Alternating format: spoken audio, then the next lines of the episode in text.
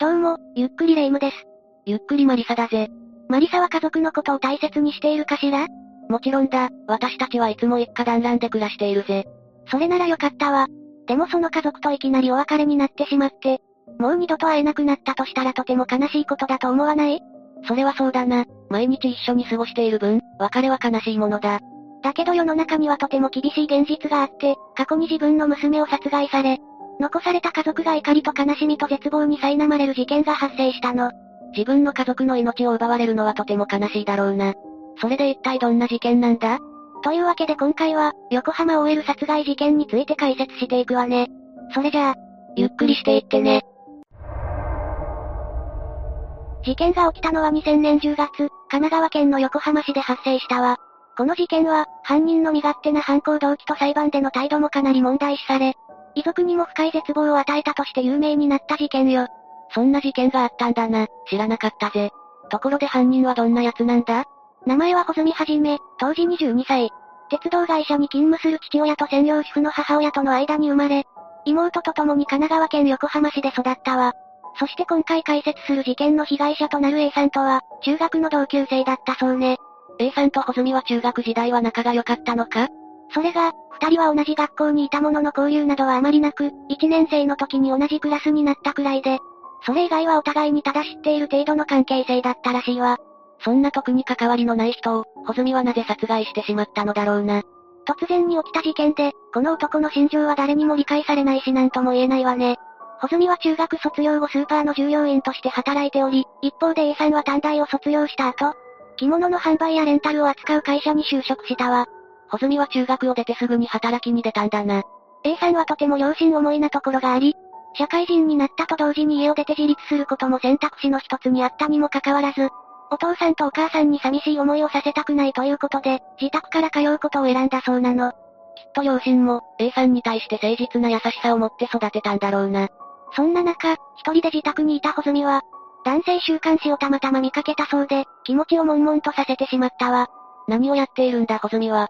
それから、A さんがたまたま穂積の自宅を通りかかったのが窓から見えたらしく、突発的に彼女をターゲットにしたらしいの。穂積は A さんがタイプとか、そういうことだったのか？わからないわ、ただ女性なら誰でもいいと思っていたかもしれないし。そうか、というか A さんが穂積の家を通りかかったって。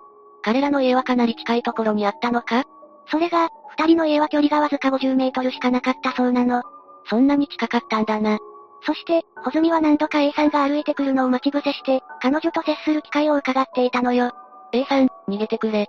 そして事件の前日の10月15日の夜、この日 A さんは家族と楽しい食事をとっており、遺族の話によると A さんは母親の手料理を美味しいと言って食べていたそうなの。これが、A さんたち家族全員が揃う最後の食事になってしまうんだな。事件当日となる2000年10月16日、穂積は会社から帰宅する A さんを車の中で待ち伏せており、午後8時50分頃に徒歩で A さんが帰宅する姿を確認するの。自分の車の前を歩くような位置に車を移動させた後、穂積はとんでもないことを始めてしまうわ。まさか、その場で A さんを襲おうと考えたのか？大体そんな感じね。突然の犯行だからなぜこんなことをしたのか誰も理解できないだろうけど、背後から低速で車を発進させ、A さんをそのまま跳ね飛ばしてしまうの。どうしてそんなことをするんだ？その衝撃で A さんは畑に落ちて気を失ってしまうんだけど、穂積はそんな A さんを農具置き場に連れ込み、あらかじめ持参していたナイフを取り出して、A さんの首めがけて突き立てるのよ。悶々としていたはずだよな。そんな恐ろしいことをするなんて、本当に理解できないぜ。そうでしょ？ちなみにその悶々としていた感情もその場で発散させようとしたらしいんだけど、その時ちょうど人が通りかかったことにより、行為は諦めたそうね。結局、A さんは助からなかったのか？ええ、当日の午後10時過ぎに、通りかかった人が A さんの変わり果てた姿を発見し、そこで事件が発覚したわ。日付が変わって午前12時、警察から A さんの家族に、娘さんは、茶色いスカートを履いていたか、という連絡が入ったの。その時、A さんは警察の言うスカートを履いていたのかええ。出勤時の服装になるんだけど、家を出る時は確かに茶色いスカートを履いていたようね。それからすぐに警察が自宅に家族を迎えに来たらしく、警察車両の中で両親が娘がどうかしたんですか？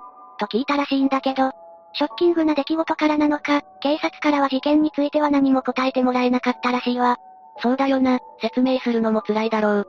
警察署に到着した際、しばらく別室で待つことになった A さん一家だけど、ドアの向こうからご遺族が到着されましたという会話が聞こえてきて、その時、両親はかなりの不安を覚えたみたい。ご遺族なんて言葉が聞こえてきたら、つまりそういうことだもんな。それは辛いぜ。そして、A さんの家族は事実を告げられることになるの。それで、その後 A さんの家族は、事件についての知らせを聞いたというわけだな。ええ、その事実を聞いた家族は強い衝撃を受けて、母親は娘を失ったショックから娘のそばに行きたいというようになり、事件の影響で PTSD を発症してしまったの。何者かに突然娘を奪われるんだもんな。すごく辛いはずだぜ。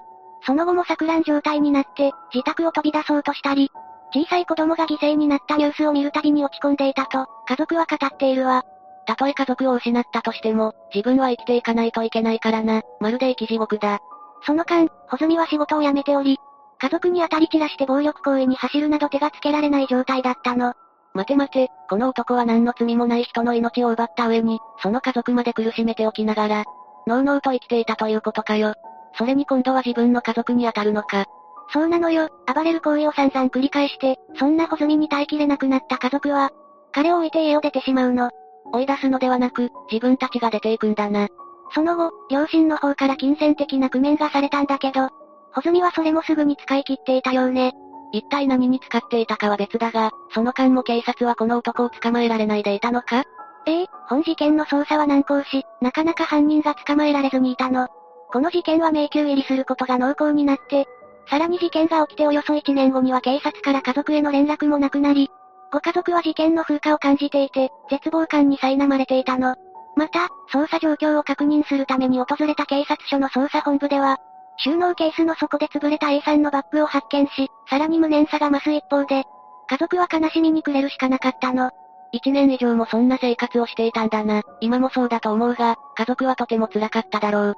進展しない捜査状況の中、A さんの家族は独自調査を続けるために、情報提供者に懸賞金を出すことを検討するとともに、心情を綴った式を読売新聞社に寄せるなどして、情報提供を呼びかけていたわ。家族も必死に頑張っていたんだな。だがこの事件の犯人である穂積は捕まっているんだろう？一体どうやって捕まったんだ？事件から約3年後に、とあるきっかけで急展開を迎えることになるのよ。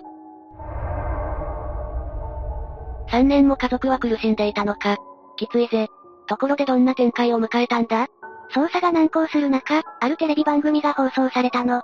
その番組で、ちょうど事件の紹介がされて、犯人を見つけ出すために外国人の超能力者による捜査が行われたわ。まさか、その超能力で穂積の元までたどり着いたのか ?100% そうとは言い切れないけど、その超能力のおかげと言っても過言ではないわね。その捜査の中で、超能力者が投資を行い、投資で描いたとされる犯人の似顔絵が公開されたの。その似顔絵は犯人である穂積と似ているもので、これを見た穂積はもう逃げられないと思い、2003年6月に自首を決意して警察に電話したのよ。そうか、じゃあ本人による自首で犯人が発覚したんだな。そういうことね。自首の内容は、当時は交通事故を起こして A さんの携帯電話を借りたがトラブルになって、手にかけたというもの。当初穂積は、A さんとご家族に申し訳ないことをしてしまった、罪を償いたいという趣旨の上、新章警察に提出し、反省しているかのような態度をとっていたみたいね。突発的に人の命を奪うような人間が本気で反省するとは思えないんだが、彼は本当に反省していたのか？それが弁護士が接見した瞬間、穂積は黙秘に転じたようなの。そうなるか。なんだか雲行きが怪しくなってきたな。恐ろしいことに、穂積は第1回の裁判でやっていませんと態度を一転させて、さらに、そんなところには行っていません、妄想でしたなどと言い放ったの。やっぱりこの男は反省してなかったのか。弁護側も、自首は家を出て行ってしまった親の関心を引くためのもので虚偽であったことは明らか。などとして無罪を主張したそうね。傍聴席にいた父親は、その言動に思わずえ、と声を上げ、驚きを隠せないでいたわ。それはそうだろうな、急に話を一転させるなんて驚きだぜ。父親は頭が真っ白になったというわ。遺族の意見陳述の際、父親は犯人が座った椅子には座りたくない。罪の意識のかけらもない被告を極刑にしていただきたいと述べた。父親の怒りがとてもわかるぜ。検察側は論告の後半で、極道非道の所要で反社会的性格の人物に顕著な強制教育は、およそ不可能で極刑を考慮すべき事案。だが被告人はまだ若年だなどと述べ無期懲役を求刑。判決が言い渡されるまでの間、遺族は穂積を極刑にする署名活動を行っていて、3ヶ月足らずの間に6765名の署名が集まったの。3ヶ月でそんなに集まるものなんだな。そして判決公判の日、裁判長は、穂積の自白の供述について詳細かつ臨場感に溢れている被害者を、車で衝突させた状況など誘導で引き起こされたものではないと考え、極刑に値すると言いつつも、やはり若年者で前科歴がないとし、休刑通り無期懲役が言い渡されたの。若い年代とはいえ、無期懲役でもまだ甘いと思うけどな。